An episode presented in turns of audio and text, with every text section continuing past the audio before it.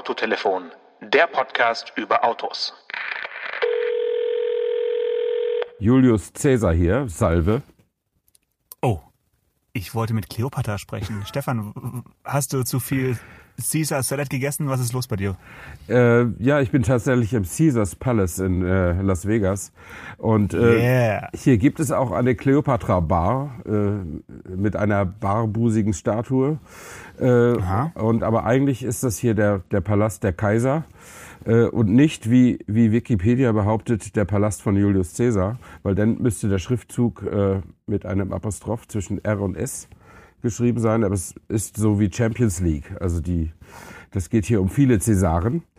Da steigen nur Kaiser ab. Genau, eines und ich natürlich. Und äh, eines der größten Hotels, weiß nicht, der Welt wahrscheinlich, 3690 Zimmer, habe ich eben nochmal nachgeguckt. Äh, und ein gigantischer Komplex mit mordsmäßig großem Casino unten drin. Äh, da kann man richtig Charakterstudien treiben und die Leute begucken. Das macht richtig Spaß. Genau deswegen rufe ich an, weil ich äh, mich erkundigen wollte, wie Las Vegas 2019 so aussieht. Es ist schon einige Jahre her, dass ich dort war. Ähm, hat sich irgendwas getan? Merkt man äh, die Digitalisierung auch in Las Vegas, wenn man da so durchs Casino läuft, oder sieht es aus wie immer? Na, es sieht eigentlich aus wie immer, obwohl die Spielautomaten natürlich auch alle voll digital sind. Äh, wobei die, äh, die, die Roulette-Tische und Blackjack und so, das ist natürlich alles analog. Ne? Also der Roulette-Kessel läuft zwar ständig von einem Elektromotor getrieben, aber äh, das äh, Sortieren der Chips und so weiter, das machen die sehr routinierten Croupiers äh, mit, mit analoger Hand sozusagen. Da arbeiten also noch echte Menschen. Da arbeiten echte Menschen und nicht zu knapp. Also es ist eine gigantische Beschäftigungsmaschine hier. Ähm, und immer wenn du an so einem Blackjack-Tisch vorbeigehst und der ist gerade nicht in Betrieb und, äh, und du guckst eine Sekunde zu lang, dann wirst du freundlich angelächelt und äh, sie sagen Hello und dann musst du kommen oder solltest du kommen und mitspielen. Aber das konnte ich bisher vermeiden. Ich bin ja Und, nicht zum äh, Vergnügen hier, wie du weißt. Jetzt komm mal zum Thema. nee, nee, noch lange nicht. Wir wollen es ein bisschen rauszögern. Ja? Okay. Ich meine, äh, ich mein so, ich wollte noch eine Sache wissen. Und zwar bekommt man immer noch äh, kostenlos Getränke da äh, irgendwie gebracht, wenn man da an so einem einarmigen Banditen steht und so tut, als würde man spielen? Ja, Na, nicht, wenn man so tut. Also man muss schon irgendwie den Spielnachweis erbringen. Vielleicht ist das so ein, so ein cooler Streich, nur so zu tun, als würde man spielen. Ähm, aber die versuchen irgendwie sicherzustellen, dass du ein Spieler bist. Und dann kriegst du kostenlos Getränke, ähm, damit du bleibst. Ähm, und äh, das, das äh, beste Privileg, was sie dir einräumen, damit du bleibst, ist, dass du rauchen darfst. Also ich bin ja gar, kein, gar nicht Zielgruppe, aber es ist, hängt ein beständiger Rauchgeruch in den Casinos. Und äh, offensichtlich ist es sinnvoll, selbst in dem für seine Nichtrauchergesetze als sehr puritanisch bekannten USA ähm, das Rauchen in Casinos zu erlauben, damit die Leute eben da sitzen und spielen. Und du bist ja gestern Abend noch mal durchgelaufen und hast so ein bisschen dich umgeschaut. Also ich erinnere mich, dass es schon sehr schockierende Bilder sind, die man da so sieht. Also einfach äh, die Menge an Geld, die da auf den Tisch gelegt wird und dann auch, wenn mal was gewonnen werden sollte, sofort wieder eingesetzt wird. Also Ja. ich finde das immer so, so echt wie so in so einem Horrorfilm. Ja, das, das wundert mich auch immer. Ich meine, der, das Wesen des Glücksspiels ist ja, dass der Veranstalter gewinnt. Sonst gäbe es ja kein, kein Glücksspiel. Also es ist nicht so, dass du als Mitspieler nie gewinnst, ähm, aber in der Hauptsache gewinnt natürlich die Bank. Sonst würde die Bank das ja gar nicht lohnend, als lohnend betra- äh, äh, bezeichnen, betrachten, dieses Spiel zu betreiben. Und ich finde, gerade beim Roulette-Tisch kann man das auch sehr gut sehen. Weil da, wenn da, wenn der voll ist, wenn da sechs bis acht Mitspieler äh, dran sind, dann ist ja praktisch jedes Feld mit Chips belegt. Und am Ende, wenn, wenn dann äh, die Kugel gefallen ist, dann braucht der Croupier oder die, wie, wie ist das weibliche Wort dafür, die, die Croupiöse, keine Ahnung, ähm, die braucht bei, beide Arme, um die Chips, die für die Bank sind, einzusammeln. Ähm, das wird also nicht so elegant mit diesen äh, Rechengeräten äh, gemacht, also mit diesen kleinen Stangen, sondern das wird ganz, Ja. ganz profan mit den Unterarmen gemacht. Und dann müsste eigentlich jedem Spieler klar sein, wie unendlich viel Glück man braucht, damit man selber auch mal ein paar Chips wiederbekommt. Äh, und weil Und eben auch mal mit, mit seinen Unterarmen sich die Chips holen kann. ja, und weil eben äh, auf jedem, also wenn der Roulette-Tisch gut besucht ist, dann sind auf ganz, ganz vielen Feldern wirklich Chips. Deswegen kann man immer mal sehen, wie jemand den Hauptgewinn holt, nämlich das den, den 35-fachen Einsatz, wenn man auf eine einzige Zahl gesetzt hat. Ähm, Und dann müsste eigentlich jedem klar sein, dass der Glücksvorrat für das Glücksvorrat für das ganze Jahr komplett aufgebraucht ist. Und man müsste seine Chips nehmen und, und zur Kasse gehen und sich das Geld auszahlen lassen, um dann vielleicht nochmal drei Verlängerungsnächte im Caesars Palace zu buchen oder sich was Schönes zu kaufen oder, Wow, oder was auch immer. Aber Ja, die Leute, ich, ja. ich sehe das manchmal, die setzen den ganzen Stapel Chips gleich wieder auf die nächsten Felder. Und dann sind sie Ja, klar, natürlich all im, in, all in. im nächsten äh, Durchgang weg. Ist ja logisch. Ja? Und äh, also das äh, stößt auf mein komplettes Unverständnis, aber ich bin auch ganz froh darüber, weil ich bin überhaupt nicht in Versuchung zu spielen und hier das Haushaltsgeld äh, zu, zu riskieren. Ich gucke mir das immer nur immer mal an, das bunte Treiben. Das beruhigt mich. Aber ich merke schon, du bist ein bisschen ungeduldig. Du willst auch gar nicht so arg viel über dieses äh, Las Vegas äh, und über diese, diese bunten, schrillen ähm, Szenen da sprechen, sondern äh, du möchtest darüber sprechen, dass äh, vielleicht der Glücksvorrat der Stadt Detroit aufgebraucht ist Ja. äh, und äh, deswegen sich einige äh, Autobosse und äh, ganz viele Autojournalisten und ähm, eben nicht mehr nach Detroit begeben, sondern Genau. viel weiter fliegen müssen. Also ich würde mal sagen, mindestens fünf bis sechs Stunden länger im Flugzeug sitzen Ja. Und äh, nach Las Vegas fliegen. Und da hast du schon ein Auto gesehen in, in der Messehalle oder, oder ist die CES so, dass wieder viele Fernseher rumstehen und ab und zu mal irgendwie so ein Navi-Bildschirm gezeigt wird? Äh, nee, also man kann Autos sehen. Ich muss allerdings gestehen, ich war noch gar nicht da. Also wir telefonieren ja jetzt am Dienstag. Äh, hilf mir mit dem Datum, 7. Januar oder 8. Genau, gestern, ja. war, gestern waren die Heiligen Drei Könige zu Besuch Ja. und äh, heute, nee, Quatsch, ich, ich, rede, ich rede völligen Unsinn. Wir sind heute schon einen Tag weiter, heute ist schon der achte. Ja, genau. Und äh, ich gehe heute erstmals auf die Messe und äh, wir haben ja neun Stunden Zeitverzug und äh, wir telefonieren jetzt zwischen den Kontinenten und bei mir ist es 6.30 Uhr morgens und bei dir ist es 15.30 Uhr. Ähm, insofern kann ich noch nicht sagen, was ich da alles ge tatsächlich gesehen habe, aber ich weiß, dass zum Beispiel Mercedes den neuen CLA da vorstellt, ähm, was äh, auf Anhieb sich ein bisschen komisch anhört, weil das ja eigentlich eine Computermesse hier ist. Con Consumer Electronics Show heißt das ganz offiziell. Ähm, aber äh, der CLA ist the perfect match, würde ich mal sagen, zu all den Leuten, die hier als Besucher kommen oder hier auch ausstellen. Das ist so das junge Hipster-Erfolgsauto. Ähm, Da sind sie sicher nicht ganz verkehrt, das hier zu zeigen, statt in Detroit, wo sie, glaube ich, dieses Jahr gar nicht sein werden, oder? Ich habe Detroit dieses Jahr gar nicht auf dem Radar, weil ja, das letztes, die letzten Jahre immer schon tot gesagt wurde und jetzt wohl tatsächlich äh, einen gewissen äh, Tod gestorben ist, zumindest als internationale Messe. Wer weiß, vielleicht kommt es irgendwann wieder, aber momentan muss man da, glaube ich, nicht sein. Ja, also das ist äh, mein Gefühl immer auch in den letzten Jahren gewesen, wenn die Deutschen sich da nicht engagieren, namentlich Volkswagen und Daimler, äh, dann ist da ziemlich tote Hose, weil die Amerikaner auf ihrem Heimspiel sich nicht große Mühe geben. Was, wie mir gesagt wurde, daran liegt, dass gar nicht die Industrie die Messe veranstaltet, sondern die Autohändler das tun. Ähm, Aber warum ich als Industrie, die dort angesiedelt ist, diesen feinen Unterschied mache und quasi meinen Händlern so in den Rücken falle und mir, mir ganz wenig Mühe mit der Messe gebe, hat, hat sich mir auch noch nicht ganz erschlossen. Aber gut, das ist ein amerikanisches Ding. Ich nehme an, dass Detroit jetzt mit dem letzten Versuch der Verschiebung des Termins von Januar auf Juni äh, ja noch einmal versucht, äh, ab dem nächsten Jahr nochmal durchzustarten. Und wenn das nicht klappt, dann wird das die nächste Messe sein, die eingestellt wird. Da bin ich ziemlich sicher. Jetzt habe ich äh, so im Vorfeld von, äh, von der CES ein bisschen gesehen. Ich habe gesehen, dass auch die Zulieferer da äh, stark vor Ort sind. Also Bosch hat quasi stündlich Pressemitteilungen verschickt. Äh, das gleiche gilt auch äh, für Schaeffler. Äh, und Schaeffler ist es ja nicht der bekannteste Zulieferer, aber die haben ein, ein Produkt, was du dir anschauen kannst, äh, vorgestellt. Äh, das ist so eine Art äh, Mischung aus Fahrrad, Golfwägelchen und ja, das war's eigentlich schon. Also du, du musst in die, in die, in die Pedale treten Ja. und wirst dann eben bis 25 km/h elektrisch unterstützt. Und lustigerweise habe ich sowas ganz ähnliches in meiner Grundschulzeit äh, mal gezeichnet und habe immer gesagt, naja, also das, das werde ich noch erleben, dass wirklich Auto und Fahrrad äh, so, so zusammenwachsen Ja. für die Innenstädte, dass es äh, eben massentauglich ist und nicht nur so ein paar Daniel, Daniel Düsentriebe Ja. da in äh, rumfahren. Da gibt's ja schon solche, solche Liegefahrräder, sondern nee, wirklich ganz, also im Prinzip wie ein Renault Twizy mit äh, unten Pedalen im Fußraum, also Pedalen zum Treten Ja. wohlgemerkt, nicht nur zum Gas geben. Äh, das zeigt also Scheffler. Mhm. Das, da, da dachte ich, vielleicht kann ich dich da noch mal drauf locken, dass du auch mal über diesen Umweg zum Fahrradfahrer wirst. Ähm, vielleicht. Und dann, du bist aber, du bist, du bist mit ZF da, ist das ja, richtig, ne? Genau, ZF wie Zahnradfabrik Friedrichshafen. Achtung, darf man nicht mehr sagen. Äh, kurzer, kurzer Insider. Ich habe genau diesen Gag in einem Artikel geschrieben, letztes Jahr in einer Tageszeitung. Okay. Äh, und zwar, äh, ja, das war so eine Art Porträt über ZF und irgendwo habe ich eben das Wort Zahn, äh, Zahnradfabrik. Nee, wie heißt es richtig? Zahn Zahnradfabrik Friedrichshafen. Das Genau, F steht für genau, Friedrichshafen. Ja, genau.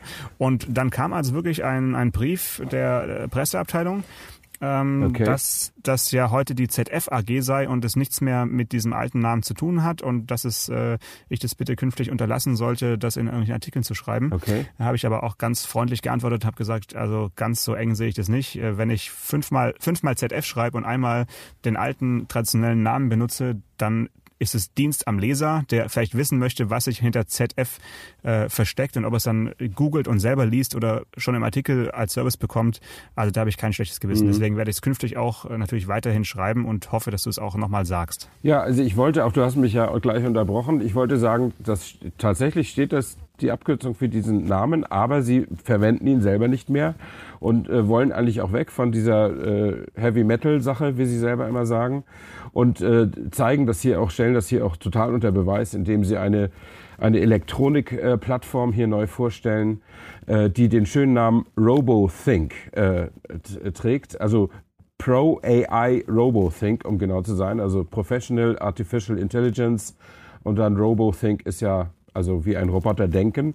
Ähm, und das ist wirklich ein, ein Hammergerät, eine Riesenplatine, also deutlich größer als ein Notebook. Und darüber läuft äh, mit äh, zentral sitzt ein Chip von Nvidia drin. Ähm, und darüber, darüber läuft dann künftig äh, eine ganze Menge, was äh, an autonomen Fahrfunktionen äh, lau eben laufen muss. Und das Ding ist eben auch kein Prototyp, sondern ein Seriengerät, äh, was jetzt äh, eingebaut werden wird in, in dieses Ding. Kennst du die Firma Ego aus Aachen? Ja. Die, die ja. machen ja so Kleinst-Elektroautos und so einen kleinen Genau. People Mover auch. Und in diesen People Mover kommt das rein. Und äh, der People Mover wird, also das ist so ein Minibus, wo man quasi steht und dann kann, fährt das Auto einen durch die Gegend und dann, man kann es, also Ego macht das alles modular. Du kannst die Autos mit Level 0 haben, also dass du einen Fahrer brauchst äh, und theoretisch bis zu Level 4 oder 5, also für diese ganzen autonomen Geschichten, die heute noch gar nicht erlaubt sind. Und das beherrscht eben auch dieses äh, RoboThink-Gerät und das äh, ist quasi die Hardware-Basis oder die, die, die Intelligenzbasis von diesem Auto und betrieben wird das von einer französischen Firma, die heißen Transdev, habe ich bis gestern auch noch nicht gekannt. Die bieten halt Mobilitätsdienstleistungen an, äh, äh, vorwiegend in Frankreich und auch Deutschland, aber sie wollen eben auch weitergehen. Äh, nach eigenen Angaben befördern die heute schon 11 Millionen Menschen pro Tag von A nach B äh, auf die verschiedenen Arten und Weisen und äh, die wollen also mittelfristig oder kurzfristig eine vierstellige Stückzahl pro Jahr von diesen People Movern äh, auf den Markt bringen und, und betreiben. Und äh, das finde ich schon ganz, ganz ehrgeizig. Also der, der CEO von ZF hat immer, hat gestern sehr, sehr häufig betont, dass das eben kein Concept Car äh, Technologie ist, sondern dass das ready for production ist und dass es so dieses Jahr noch losgeht äh, mit ersten Produkten. Äh, und das ist, das ist richtig, richtig beeindruckend. Ähm, und es gab ein, ein Technologie-Workshop äh, bei ZF, mit ZF. Also ich bin in einer in einer Journalistengruppe, die eben mit ZF hierher gereist ist. Deswegen äh, bin, bin ich da zu diesem frühen Punkt, Zeitpunkt der Messe am, am meisten informiert, was das angeht. Äh, und es entspann sich natürlich die übliche Diskussion äh, um das autonome Fahren, um die Vorteile, um die Nachteile und natürlich auch um die moralischen Gesichtspunkte. Und es kam natürlich dann auch die Frage auf, äh, nach diesem Dilemma, was ein autonomes Auto vielleicht mal haben kann, wenn ein altes Mütterchen auf die Straße läuft und wenn man beim Ausweichen nur noch eine Gruppe Kinder mitnehmen kann, äh, sozusagen. Und äh, da gibt es ja, also das ist eine beliebte moralische Frage, die kennt man ja schon seit Jahren. Ähm, und Ja, die kann man ja auch jedem, jedem Autofahrer stellen. eben, Also, ne? Ich einmal mein, das. äh, Und fährst du jetzt die Oma um oder das Baby? Gen- Ich mein, genau. Äh, die, ja. das Problem, was die Menschen eben damit haben, ist, dass äh, dass nicht ein bedauernswerter Mensch dann im Falle eines Falles entscheiden muss, sondern dass irgendeine kaltherzige Maschine das entscheidet. Und wonach entscheidet sie das wohl? Was programmiert man ihr ein? Und ich habe aber vor zwei, drei Jahren schon, ich habe mein Gehirn wirklich zermartert, habe versucht drauf zu kommen, welcher äh, Automanager mir das gesagt hat. Äh, komme nicht mehr drauf, aber es hat einer gesagt, die Maschinen sind darauf programmiert, Unfälle zu vermeiden oder sie glimpflich ablaufen zu lassen. Und wenn also einer fünf Meter vor deinem Auto auf die Straße läuft, dann kannst du nur noch versuchen, den glimpflich ablaufen zu lassen, weil einfach der Ja. Point of No Return überschritten ist. Also im, Ja. im Zweifel wird diese Maschine einfach anhalten. So schnell wie möglich voll bremsen und dann wird der Fußgänger, den es da trifft, eben nicht mit 50 überfahren, sondern vielleicht nur in Anführungszeichen mit 38. Ähm, während wahrscheinlich ein menschlicher Fahrer immer noch im Schreckmoment wäre und 50 km/h weiterfahren würde im Moment des Aufpralls. Das ist aber alles theoretisch. Was ich gestern ganz gut fand, war die Antwort von dem en anwesenden Nvidia-Manager. Äh, Das war der Vice President für autonome Maschinen oder so ähnlich heißt es da. Und Nvidia, wenn das bei dem einen oder anderen Hörer vielleicht klingelt, ist eine große äh, Chip-Schmiede hier im Silicon Valley. Äh, und Ja, die ganzen Zocker, die ganzen Zocker unter unseren alle, Hörern, die alle Computerspieler wissen, was Nvidia ist, weil die sind eben auf den Grafikkarten dieser Welt äh, mächtig vertreten. Ähm, Und, und der, dieser Rob Chongoa heißt der. Und der hat gesagt, wissen Sie, wir streben gar nicht nach Perfektion.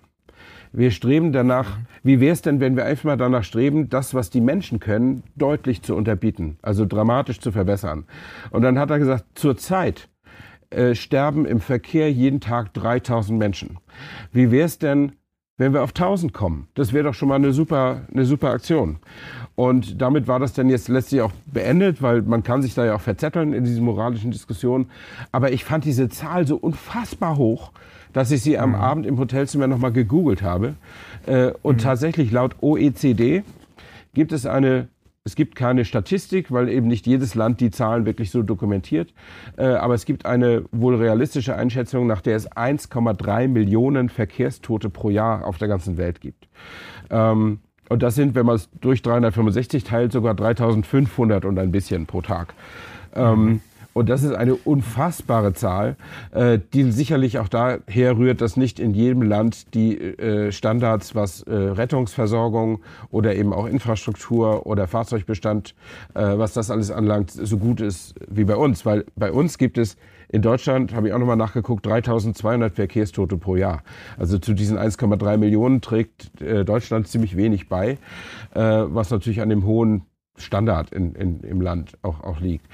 Äh, und man kann auch sagen, dass wenn jetzt diese vielen hunderttausenden Verkehrstoten pro Jahr, wenn die, äh, wenn die aus Afrika oder aus irgendwelchen asiatischen, südamerikanischen Ländern kommen, dass da die autonomen Autos nicht gerade als erstes hinkommen werden. Das ist ja dann auch klar. Ne? Aber natürlich, das ist meine feste Überzeugung, diese Technologie wird das Autofahren dramatisch sicherer machen. Und deswegen, schon deswegen ist es ein Argument, daran weiter zu arbeiten. Oder wie siehst du das? Ja, ich glaube, dass die Zeitschiene hier eine wichtige Rolle spielt. Äh, dass halt schon, sage ich mal, seit vielleicht fünf Jahren äh, immer so getan wird, als würde es jetzt morgen alles kommen. Ja? Ja. Und das ist, glaube ich, einfach nicht der Fall, weil da können wir ja selbst, die wir wahrscheinlich relativ früh dran sind, so an den äh, jetzt nicht Fahrzeugentwicklern, aber äh, wir sind sicherlich die ersten, die mit solchen Versuchsanordnungen äh, da mitfahren dürfen. Nach Und den Ingenieuren hoffe ehrlich, ich. Genau, ja. Und, und wer ist jetzt also, also wer von uns kann wirklich sagen, er hatte schon ein richtig positives, äh, automatisiertes Fahrerlebnis äh, abseits der fahrerlosen ähm, Bahnen am Frankfurter Flughafen? Also ganz ehrlich. Kannst du dich an irgendwas erinnern, wo du sagtest, wow, cool, fühlt sich richtig gut an, ich bin richtig relaxed und äh, das Ding fährt auf jeden Fall entspannter als ein entspannter Chauffeur? Nee, kann ich mich noch nicht dran erinnern. Das liegt unter anderem daran, dass die äh, bei den Prototypen, die sie schon entwickelt haben, äh, auf diese B-Noten-Geschichten immer nicht so viel nicht so viel Wert legen. Also sie stellen einfach sicher, dass das Ding äh, sicher und sinnvoll bremst und lenkt, aber sie, sie sind eben nicht so, diese Autos fahren dann nicht so, wie ein guter Chauffeur fahren würde, so im Stil. Äh, weil das genau. einfach noch gar nicht zählt in der Entwicklung, da spüren, sparen sie sich einfach die Mühe. Also ZF hat hier so ein, so ein, so ein Mercedes-Sprinter oder so ein, so ein Bus, äh, den Stern abgeklebt, aber ansonsten hier, hier fahren lassen auf einem abgesperrten Platz.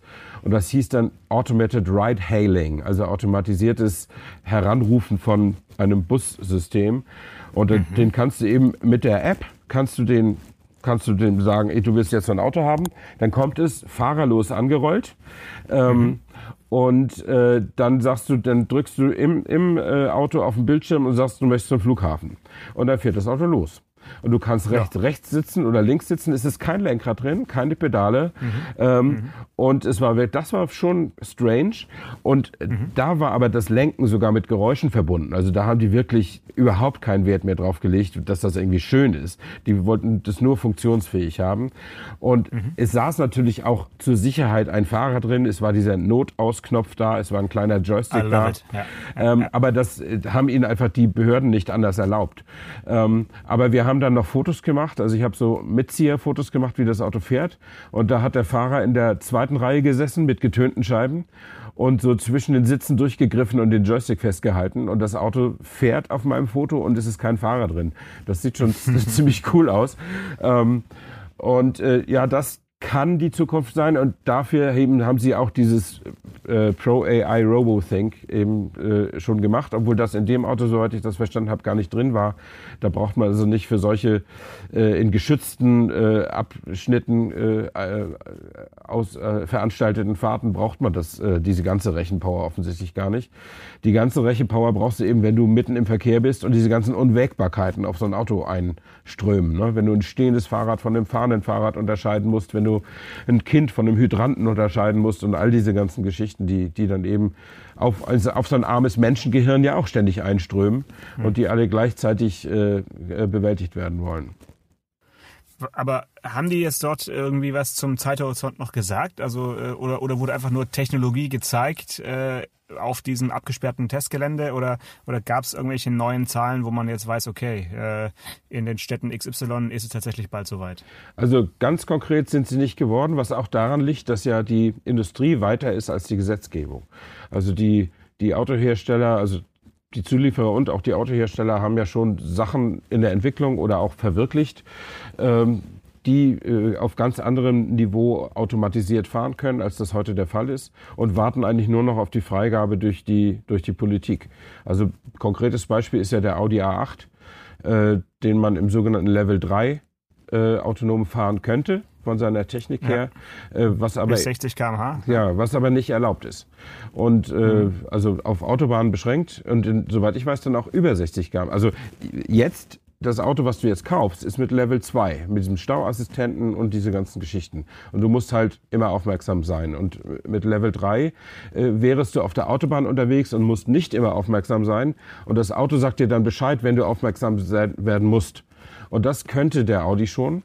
Äh, das habe ich auch bei meinem ersten äh, Besuch in Los, Angeles, äh, in Las Vegas vor fünf Jahren, glaube ich, habe ich schon an so einer Audi-Demo teilgenommen, die solche Sachen dann auch simuliert hat. Also das Auto fuhr autonom und irgendwann wurde der Stau vorneweg so dicht, weil ein anderer Audi-Mitarbeiter vor uns herfuhr und immer langsamer wurde, dass das Auto dann gesagt hat, piep, piep, piep, lieber Fahrer, du musst übernehmen. Ähm, und das war dann noch ganz in den Kinderschuhen, aber das wäre jetzt fertig, äh, ist aber nicht erlaubt. Äh, und das könnte ein Problem sein, weil die, die Firmen inzwischen auch schon an, an Level 4 Technologie arbeiten und Level 5 versuchen zu erreichen. Level 5 ist dann das komplett fahrerlose Auto. Also wo wirklich dann die Menschen auch entscheiden müssen, äh, dein Nachbar äh, bietet an, die Kinder zur Schule zu bringen aber er macht es nicht ja, selbst, sondern ja. er schickt sein neues Automa autonomes Auto. Und äh, würdest du deine Kinder in ein autonomes Auto setzen? Äh, wahrscheinlich würden die, diese Frage die meisten Leute heute noch mit Nein beantworten, obwohl es oder selbst wenn sicher ist, dass das im rein statistisch sicherer ist. Äh, aber das ist halt gegen die Gefühle kann man halt nicht so gut an. Ne? Ähm, aber gut, das ist noch Zukunftsmusik und da sagt niemand, auch bei ZF sagen sie nicht, in fünf Jahren wird das alles der Fall sein, aber sie sagen, äh, dass es in den, im nächsten Jahrzehnt, äh, dass sämtliche Probleme gelöst sein würden. So, Nächsten Jahrzehnt, das heißt dann jetzt 2019, also. So. Ja, also irgendwas Okay, zwischen 20 und 30 äh, wird man das wohl, wohl alles so sehen. Ähm, Das ist zumindest die Meinung der Industrie. Und da würden wahrscheinlich die Konkurrenten oder auch die Autohersteller nicht widersprechen. Ob jetzt der Markt, also die Autofahrer da mitgehen, steht natürlich auf einem anderen Platz, auf, auf einem anderen Blatt. Wird man sehen. Was würdest du denn Also machen? Würdest du ein autonomes Auto kaufen, wenn es nicht 10.000 Euro Aufpreis kostet? Ich vermute mal, dass man die autonomen Autos, also Level 5 fahrerlose Autos, äh, gar nicht mehr wird kaufen können, sondern dass die dann tatsächlich ähm, mehr so Car-to-Go-mäßig, Carsharing-mäßig unterwegs sein werden und dann Kann eben sein. Ge gerufen, du kannst sie eben rufen, ne, mit, mit einer App oder wie auch immer, mit einem Augenklimpern und äh, dann kommt das Ding angefahren und fährt auch wieder weg. Ähm, da vermute ich mal, dass wir dann eher solche Systeme nutzen, aber halt auch nicht überall, nicht flächendeckend, sondern eben in Ballungsräumen oder vielleicht auch um Außenbezirke mit Ballungsräumen zu verbinden. Also ich denke, das sind alles hoch spezielle Anwendungsfälle, die mit dem heutigen Automobil, wie wir es haben, äh, wie, wie ich jetzt hier gerade ja, ich sitze gerade in einem ganz normalen Auto mit Lenkrad Ja. und bin hier irgendwie rumgefahren und kann, ich kann auf der Autobahn damit fahren, ich kann einen kleinen Feldweg entlang fahren, ich kann über eine Wiese fahren, wenn ich das möchte. Mhm. Äh, also ich überall, wo die Bodenfreiheit reicht, komme ich dahin. Und äh, sowas voll autonom Level 5 sehe ich definitiv nicht. Nee. Ja, ist vielleicht auch nicht der Anwendungsfall, aber Level 4 ist ja auch schon sehr interessant. Das ist ja quasi wie Level 5, nur dass du eben nicht schlafen darfst äh, dabei.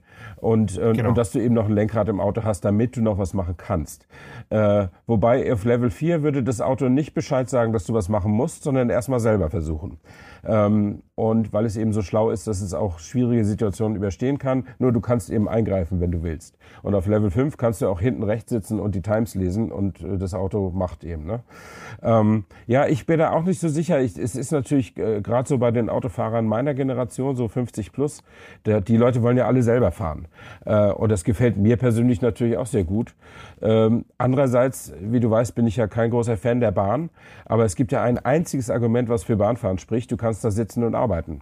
Und, Genau. ähm, und das wäre natürlich auf einer Autobahnfahrt könnte ich mir ab und zu auch vorstellen, gerade wenn jetzt das Fahren nicht so zügig vorangeht, sondern mal so Stop and Go und was weiß ich, wenn ich dann mein Notebook aufklappen könnte und ein bisschen mich nützlich machen könnte äh, und sicher sein könnte, dass es genauso gut äh, funktioniert oder wahrscheinlich ja sogar besser funktioniert, als wenn ich selbst am Steuer sitze. Ähm, ja, warum nicht? Man muss mit der Zeit gehen, oder? Man muss mit der Zeit gehen, absolut.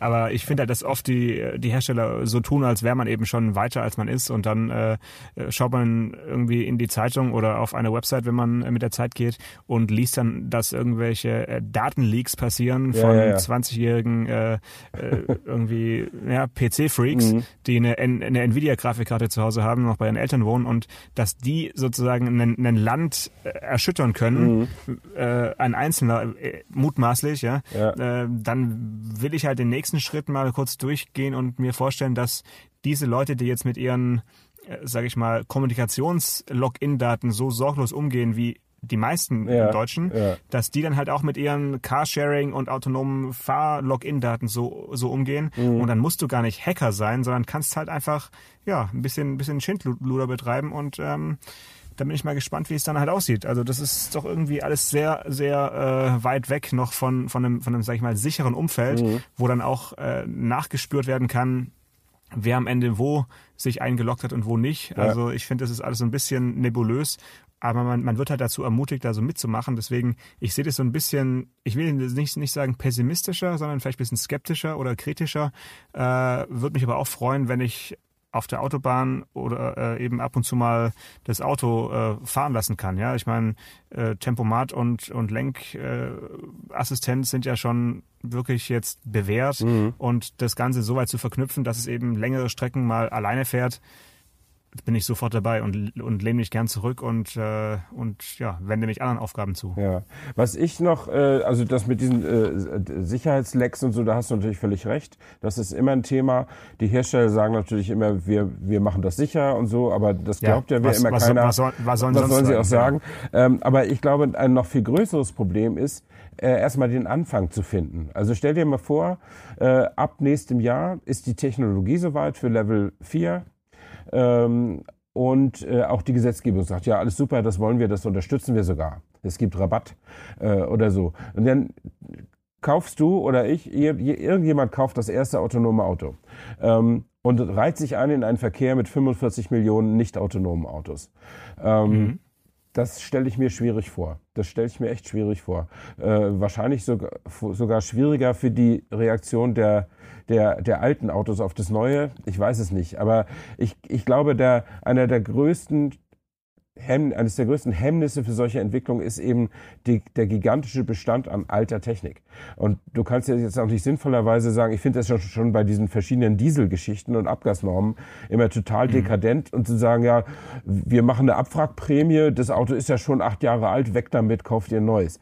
Äh, das finde ich mega, mega schrecklich, äh, diese ja. Gedanken. Und äh, würde das eben auch bei der Umstellung der Flotte auf autonome Fahren nicht befürworten. Aber ich glaube, da gibt's noch, kann es noch zu ganz schönen Konflikten auf der Straße kommen. Äh, zumal ja auch die, die autonomen Autos die Regeln nicht verletzen dürfen. Sonst wird ja der, mhm. der Fahrzeughersteller sofort mit Recht haftbar gemacht. Und das ist ja schon politisch beschlossen, dass der Hersteller haften muss für seine autonom fahrenden Autos und nicht mhm. der Mensch, der sich da chauffieren lässt. Ähm, das, äh, aber du weißt ja auch, dass nicht jeder in der Stadt genau 50 fährt und genau drei Sekunden nach links und drei Sekunden nach rechts guckt, bevor er abbiegt und all diese Sachen, die eben äh, in der Fahrschule gelernt werden. Und jetzt stehen die autonomen Autos da rum und können sich nicht entscheiden, dass sie mal eben mit durch den Rädern beschleunigen und sich in den Verkehr einfädeln. Das kann auch noch Konflikte geben, wahrscheinlich.